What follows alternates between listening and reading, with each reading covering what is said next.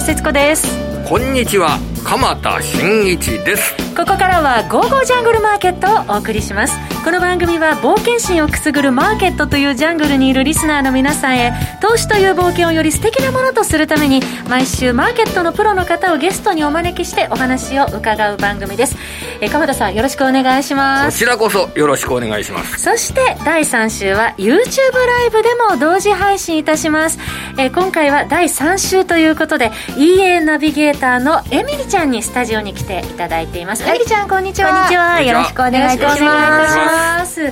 さて鎌田さん、まあ、うん、今週の山場であるアメリカ FOMC を終えてというマーケットになりましたけども、ね、非常にその FOMC の内容というのは意味合いのある中身になったと思いますね、はい、えー、それでマーケット自体はですね、まあ、昨日のアメリカ株も、まあ、本日の日本の株も、まあ、下げました。下げましたけどびっくりするような下げじゃないんですよね。ショックとまでいってないですよね、だってあれ日経平均の下げ幅ってどのぐらいでしたっけ？結局終値ですね、えー、終値は下げ幅は0.93%、はい、トピックスは0.62%のマイナスで終えています、まあ、全体の値動きを示すトピックスの、ね、下落率が0.6%っていうのは特にこれ、ショックを受けたというわけではありませんよね、はい、ただ、FOMC の中身自体はですねこれ、お話しするのにね、非常に意味合いのあることだと思いますのでね、はい、これ、皆様にあの丁寧にお伝えしたいなと思っております。この後詳しく解説していただきます。それでは早速進めてまいりましょう。この番組は投資家の位置を全ての人に投資コンテンツ e コマースを運営する「ゴゴジャン」の提供でお送りします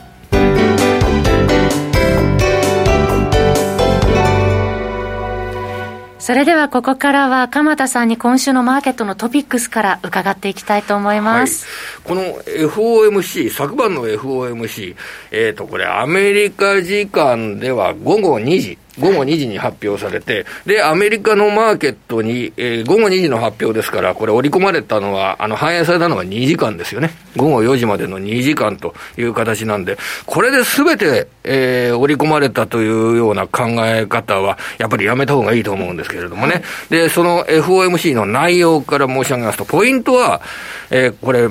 3月、6月、9月の、そして12月の、えー、FOMC においては、この18人のメンバーが、経済見通しですとか、金利見通し、これを明らかにするわけですね。はい、で、その金利見通しについて、えー、3月、前回3ヶ月前の3月に予想していたデータと、かなり大きな変化が見られた。これが、えー、ポイントになります。どういう変化でしたでしょうか、はい、あの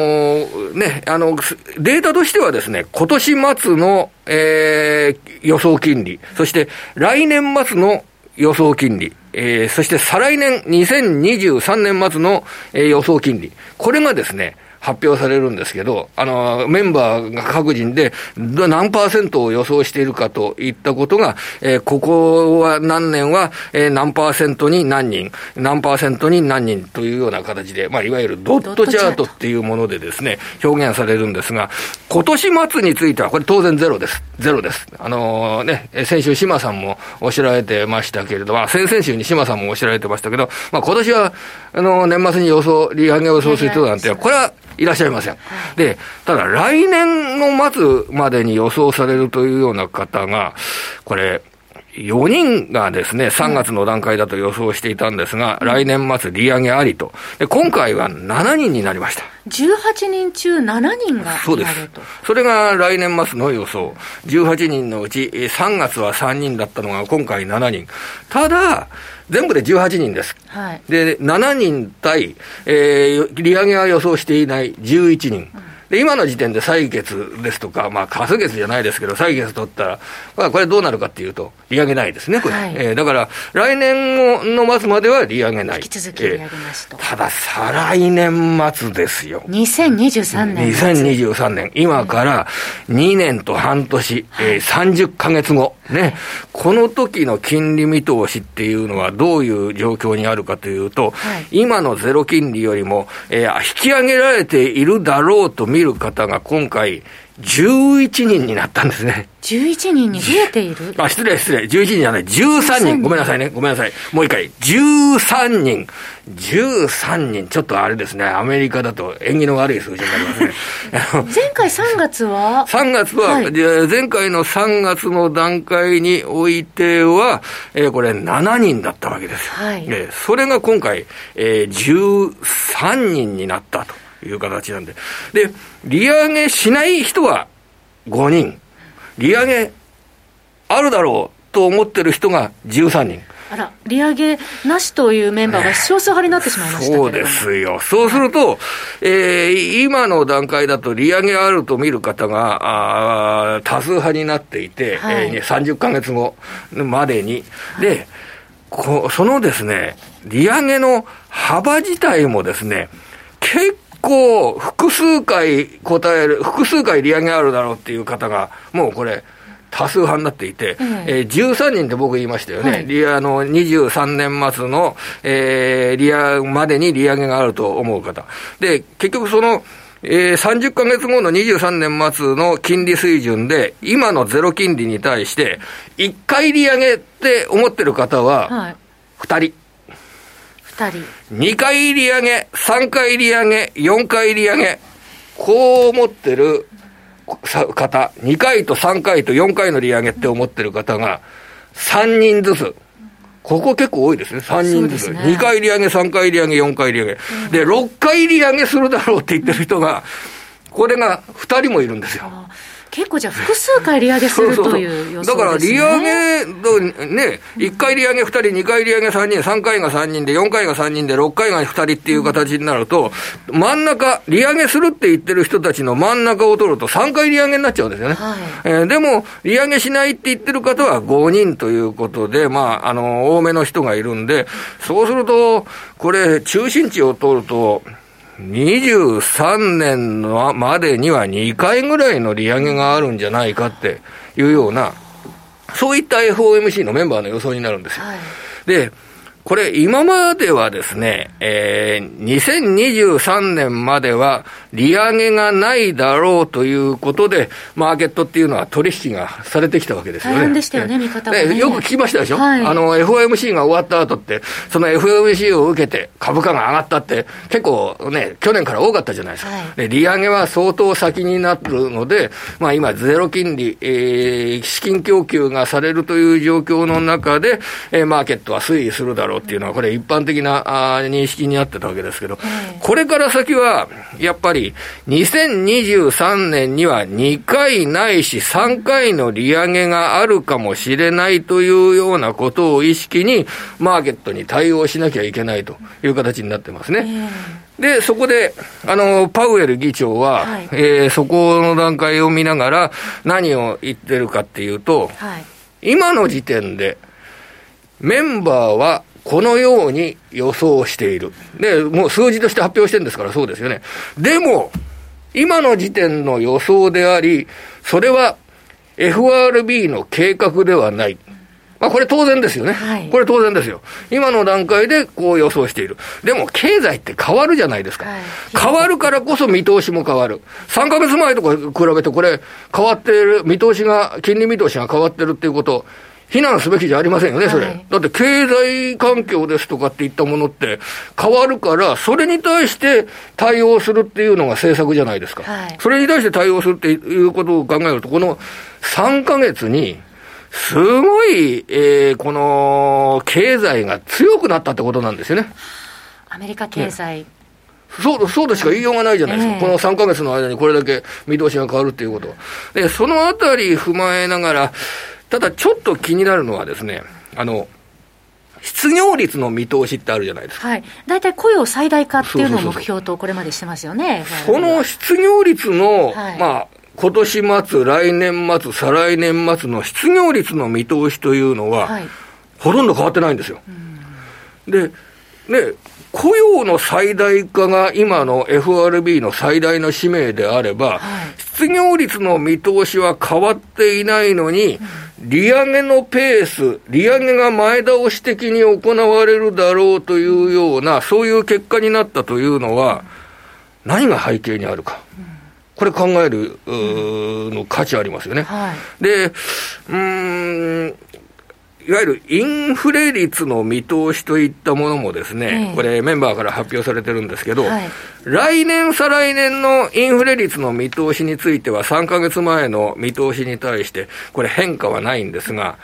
今年のインフレ率の見通しについては、あの PC デフレーターっていうのが、あの FRB のあの考えの中で一番のインフレを警戒するための指標、インフレを見るために重視する指標と言われてますが、これが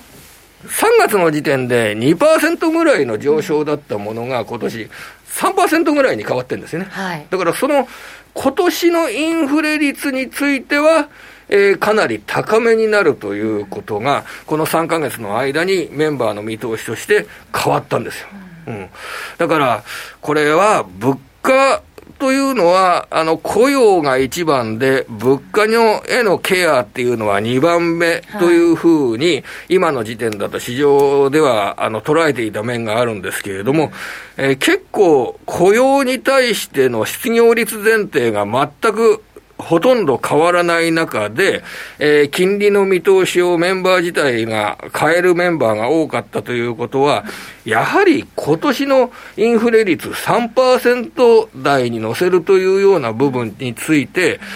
結構警戒しているというような、そういうメンバーもいるのかなっていう。そんな受け止め方してるんですけど、ね、この2021年はインフレ率はかなり上振れするぞという、はい、そこを警戒している、ただその来年以降のそのインフレ率にこれはあの変わらないです、2%ぐらいで、今までの見通しと変わらないんで、来年以降は落ち着くっていう形になってる、うん、それが変わらないというようなことは、はい、まあ、極度な来年以降、どんどん物価が上昇するというようなことは、今のところ FOMC では考えてないという形ですよね。うんで、結局、このを受けてアメリカのマーケットっていうのは2時間ですよね。はい、午後2時に発表されて、午後4時まで取引されたから2時間。で、今日、そして来週、ちょっとあの、見つめていきたいところですよね。はい。エミリーちゃんもお金の運用っていうのはあるじゃないですか。はい、こう、それで、よくマーケットって、なんかこう、織り込んだ、この材料は織り込んでるとかよく言うじゃないですか。うん、えー、ただ、はいこれで、実際にね、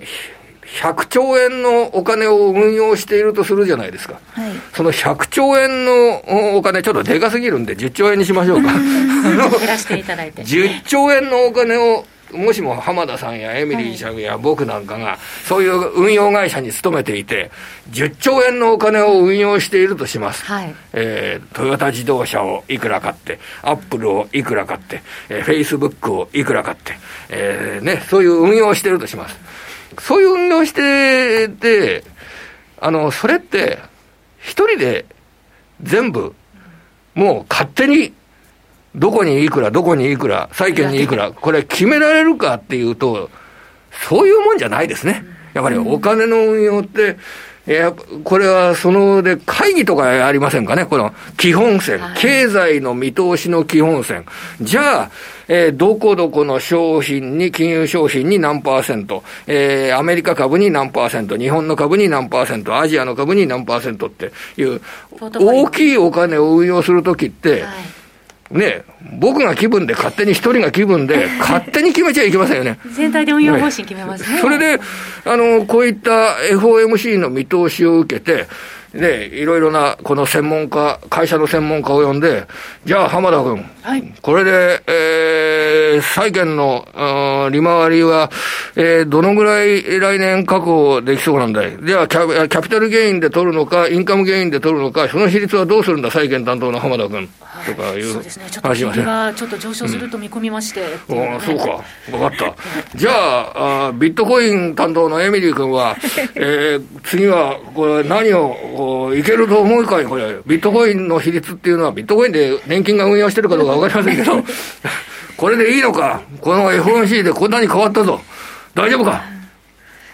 どうでしょう。こうやってね、みんなで方針を検討しますよね。そういう会議をやるわけですね、はい、会議を。で、その会議をやって、じゃあどうしようという、この100兆円、また100兆円になっちゃいましたけど、その運用するのにどうしようっていうことを決めるわけじゃないですか。はい、それを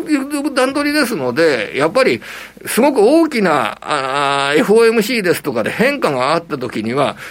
それを見て、2時間で全てマーケットが織り込むというふうな、はい考え方は僕はしない方がいいんじゃないのかな時間かけて織り込まれていくっていうことですね。で、毎度のことですけど、はい、あの、株式自体に対して僕は、はい、えー、これで株式は、あの保有する株式っていうのをどんどん減らさなきゃいけないなんてことは全然思ってません。えー、だって、それはあのマネファンドマネージャーもそうだと思いますよ。あの、種類が変わる。投資する種類が変わるというようなことだと思います。で、これでアメリカの金利ですとかっていったものが来年あたり上がるようなことになって、株式の比率自体はそれは見直すことはあるのかもしれませんけど、はい、じゃあ投資する対象に株式は、全くなしの方がいいのかというと、そういう環境じゃありませんよ。そうですね。ねだって、なんで金利が上がるっていうふうに FRB は見てるかっていうと、経済が良くなるからですね。経済回復期待経済が良くなる。ね、経済が良くなるときには、世界で働いている企業の利益は、経済が良くなるときに、上がるか下がるか、増えるか増えないか。っていうと、これ、増えますよね、はい、で、企業の利益が増えるのであれば、企業家があ株主に支払うような配当金はどうなるのか、今年より来年の方が増える、来年より再来年の方が増えるっていう形になれば、株式っていうのはすごく魅力的な対象であることは変わらないわけですよね。だからそれは、今、だから頭の中に置くのは、金利が上がるというような状況の中で魅力的なものは何なのかな？なんどんな株式なのかなっていうことを、それを考える段階に入ってきたんじゃないかと思いますよまたここでポートフォリオね、組み直すっていう方もね、結構出てくるんじゃないでしょうか、えー、今後の向けてのポイントなどについて、鎌田さんにお話を伺いました。さて、ここでゴゴジャンからのお知らせです。ゴゴジャン投資サロンでは、遠蔵さんのメルマガサービスを展開しています。その名も、遠蔵リアルトップトレーディングです。えー、ゴゴジャンから月額4500円で提供しております。えー、ぜひ皆様ご検討ください。この他株式 FX 暗号通貨などのメルマガが、えー、ゴゴちゃんではラインナップされております。ご興味のある方は番組ホームページ右側のゴゴちゃん投資サロンのバナーをクリックしてください。以上、ゴゴちゃんからのお知らせでした。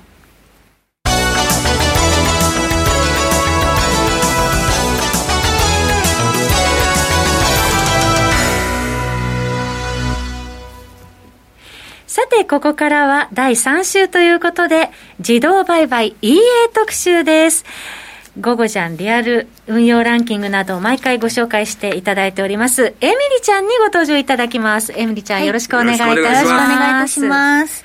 それでは、えー、今月もリアル講座で運用されている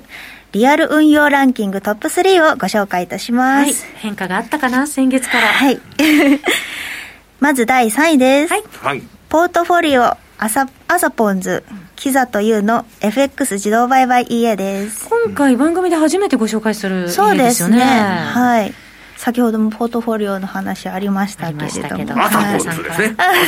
アサポンがひらがなで、はい、図はカタカナです。ね、あの、とんねるずみたいですね。そうですね。アサポンズ。はい。はいえー、こちら通貨ペアがポンド円です。取引スタイルがデイトレード、スイングトレードです。時間足が1時間足となっております。えー、この商品は5つのロジックを同時に動かしてドローダウンを抑えながら利益を上げることを目標に作られた EA です。はい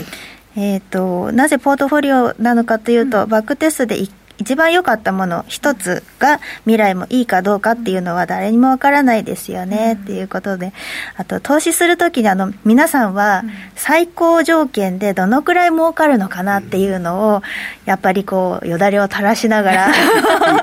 うん、あの見通ししちゃうと思うんですけど、こちら、あの、制作者さんは最大ドローダウンから考えて、資金の20%前後にロットを設定することで破綻せずに長く投資を続けられるんじゃないかということを言っておられます。そして、この商品は第1回 EA1 グランプリで、前作が優勝して、はいで、その後、ロジックを調整し、よりパワーアップさせて、え第2回では EA1 グランプリでえ3位を獲得しておるそうです。はいまあ、あのこの作者の方が言っているには、このこれまで EA 運用で結果が出なかった方にぜひお勧めしたいというね、ことのようですね。すねうんはい。こちら、えーお値段税込み99,800円です。はい、3位でした。続きまして第2位です。はい。ハイブリッドレンジです。はい、えー通貨ペアがドルスイスです。ドルスイス。はい。取引スタイルがデイトレードです。はい。とと使用時間足が5分足です、えーレンジで推移している通貨ペアを利用して堅実に稼ぐ EA となっております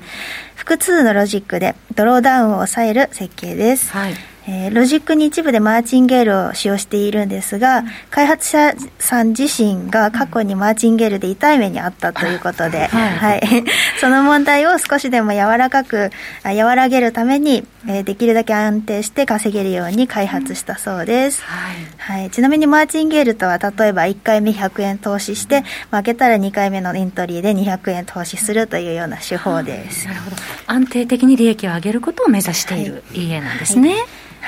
えー、とそしてこちらあの先月ご紹介したアンズアルファさんのはい制作者さんあそうなんですね。となっております。もうこの番組でもおなじみになりました、アンズアルファさんそうですね。はい、えーこちら税込み2万5千円です。はい。続きまして第1位です。えー一番取りスペシャルです。一番ドル。一番取り。一番ドルだけに一番と いうことですね。えはい、お後がよろしいようで、なんかちょっと早起きさん向けみたいな感じじゃないですか、鎌田さん、一番やはりね、あの、FX も株も早起きの方がいいですよね、やはりね。そうですねあの日本の、特に日本の場合はね、えええアメリカの状況がどうなったっていうのを認識しながら、やはり日本の取引に向かうわけですもんね。うん、そうです朝早くからね。準備して。でも最近の若い子って一番取りって泣いてるの聞いたことあるのかなって。エミリちゃんあります？ああ、昔はありましたけど、最近はね、カラスしか聞いてない。これね、最近はね、あの、鳥を飼う、あの、はい。鶏を飼うことがね、少しね、はい。はい。あの、と、ね、住宅の中だとと少なくなってきたっていう部分がありますよね。そうですえね、ー近所の幼稚園ぐらいかな、見えはい。あよくね、あのこれ、今から50年ぐらい前ですとね、はい。まあ、エミリちゃん、生まれてないでしょうけど、はい。その頃っていうのは、あの鳥、鳥飼ってるう家っていうのは、まあその部分、農家の家の比率なんかも多分多かったかと思いますが、鳥飼ってる家っていうのは結構ありまし多かったたからね。ですよね、卵をね、そうそうそう、朝と卵卵を取りに行くのが子供の役割だったりとかね、ああいうの都心部でもね、あの、よくやってましたよね。あの、それこ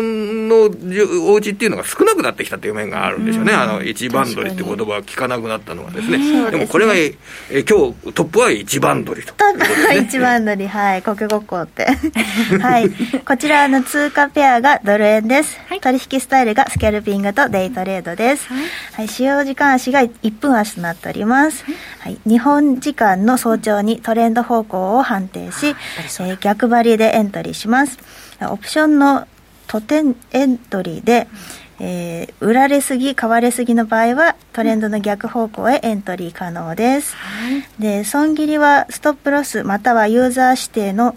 デイクローズ機能であの自分が指定した時間にクローズできる、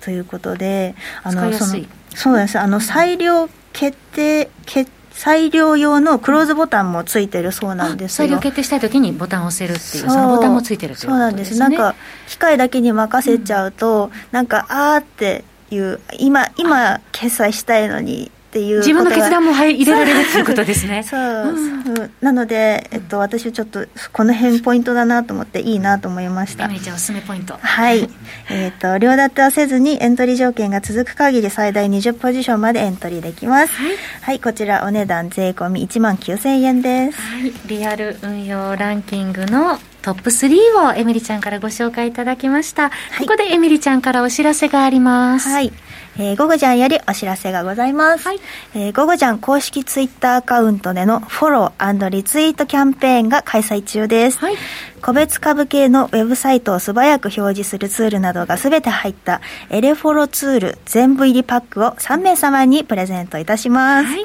エレフォロさんは、えー、投資家兼プログラマーで、うん、えー、無料のチャートリストや指揮法トーナメントといった、うん、えー、ツールも提供されておりますので、はい、ぜひ、ゴゴちゃん公式ツイッターからご応募ください。はい私もよくゴゴちゃんの、えー、ツイッターリツイートしたりしてます。ツイッターね、結構更新されてますよね。エントリーしとこはい。ぜひ、チェックしてください。はい、えー、そして、もう一つお知らせがございます。はい浜田からお伝えしますね。はい、6月18日に発売される会社指揮法にも銘柄記事を寄稿している国際認定テクニカルアナリストの横山理香さんが午後ジャンの投資ナビプラスで連載を開始。日経平均やマザーズ指数、トピックスなど、日本の株式市場のチャート分析や各種指標を動画と記事で提供されていますので、こちらもぜひチェックされてみてください。以上、お知らせでした。はい。さて鎌田さん、はい、今後のポイントなどについてそうですね。の FOMC の結果を受けて当面のお金の流れが、うん、まあ、あの株式投資している対象の入れ替えですとかにどんな影響を与えるかっていうのは注意して見ていく必要があると考えております、はい、それからあのこれ金利が上がるというような状況が、うん、まあ、かなり、えー、アメリカではこれくっきり現れたわけですから、はい、今までのように、えー悪い経済指標が出て、そして金利が低下し株価が上がるというような展開は、ちょっと僕は頭から外した方がいいかなというふうに思ってます。はい、むしろ、えー、金利が上がるのは経済が強くなるんだから、これは、えー、認めなきゃいけないんだということを踏まえながら、その金利の上昇に打ち勝つような企業や経済指標、これを求めるというような、その方が考え方としては健全なんじゃないのかなと思ってます。まあ、正直言って僕これ、3ヶ月前も同じようなことを思ってたんですけど、この3ヶ月の間っていうのはむしろですね、あの、経済指標で悪いものが出て、で、金融緩和状態が長期化するっていう時の方が株価上がったんですけど、はい、まあ、ちょっとしつこい性格で申し訳ないんですけれどもね、やはりこれからは経済が強くなって企業収益が良くなるといういうような部分が金利の上昇に打ち勝つような展開じゃないと、えー、ちょっと株価の上昇っていうのは、えー、持続的上昇っていうのは難しいかなというふうに思ってます。その意味で、えー、今週は、中国の経済指標ですとか、まあ結構出ましたよね。はい、で、中国の生産状況ですとかで、まあポイントを言っておきますと、あの、自動車が5月の生産台数が、はい、えー、これ、4%減るというような、そういう状況になって、ちょっとそこは心配されるところです。まあ、消費の状況、自動車の消費の状況は引き続き、あの、堅実なものが、あ小売売上高で明らかになってるんですけれども、はい、ちょっと生産がへこんでいる。これはまあ、半導体不足ということが影響されていると思いますけれども、ね、やはりこの生産が、で、どう回復していくか、特にあの自動車の生産の回復、ここがあポイントになると思います。これは日本、アメリカ、中国、すべてあの共通した話です。ですね、はい、日本考える上でもアメリカ、中国を無視できないというような状況でありますよね、えー、今日は第3週ということで EA ナビゲーターエミリちゃんにもスタジオにお越しいただきました。エミリちゃんどうもありがとうございました,、えそして今後のポイントを教えていただきました。鎌田さんどうもありがとうございました。来週も素敵なゲストの方をお招きしてお話を伺ってまいります。どうぞお楽しみに。それでは皆さんまた来週この番組は投資家の英知を全ての人に投資コンテンツ e コマースを運営する「ゴゴジャン」の提供でお送りしました。